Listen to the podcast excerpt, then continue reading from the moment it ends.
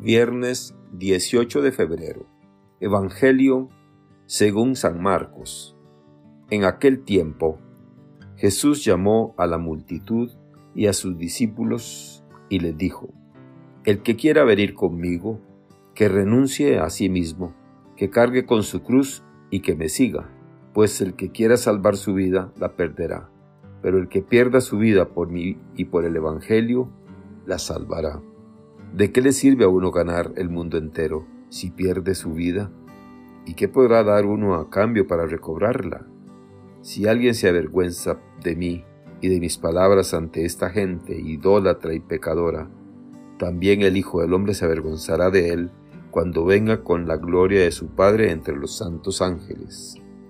Y añadió, yo les aseguro que algunos de los aquí presentes no morirán sin haber visto primero que el reino de Dios ha llegado ya con todo su poder.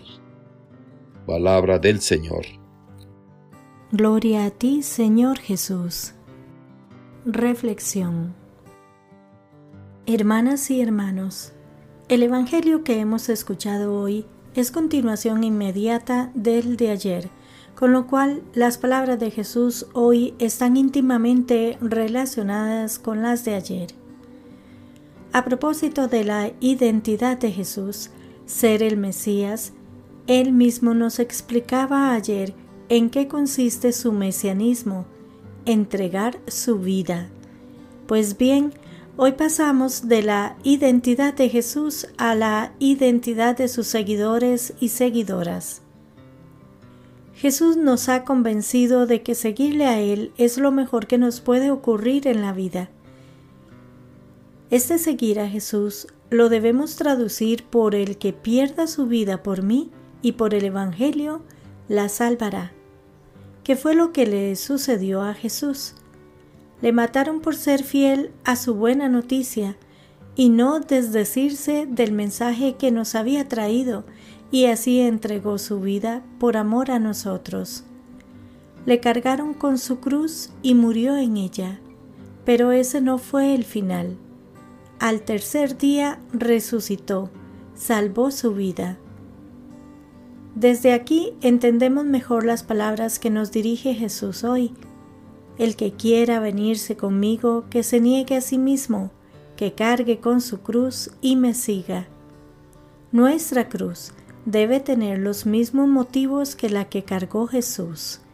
Vivir el Evangelio, vivir el ámense unos a otros como yo los he amado.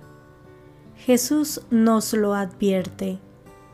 Salvar la vida, ser felices, no va por el camino de ganar el mundo entero, algo que nos lleva a la ruina, sino por el camino de Jesús, el de la entrega, el de la cruz y la resurrección a la vida de total felicidad.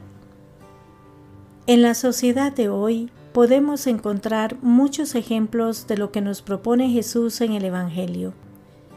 Personas y momentos de nuestras vidas que encontramos vacíos a pesar de tenerlo todo a los ojos del mundo y de la sociedad, o incluso después de haber logrado algo que llevábamos tiempo anhelando, y nos preguntamos, ¿qué me falta que no soy feliz?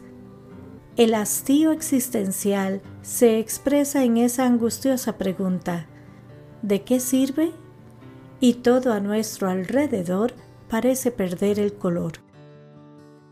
Jesús habla con claridad y nos pide hacer opción, repensar nuestras actitudes y poner nuestra vida en consonancia con nuestra fe, con nuestra adhesión a Él y a su Evangelio.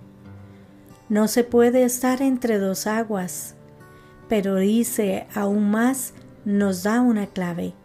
Quien quiera salvar su vida, la perderá. ¿Y esto por qué? Porque hemos sido creados para entregar la vida. Este es el sentido de nuestra vida, darla.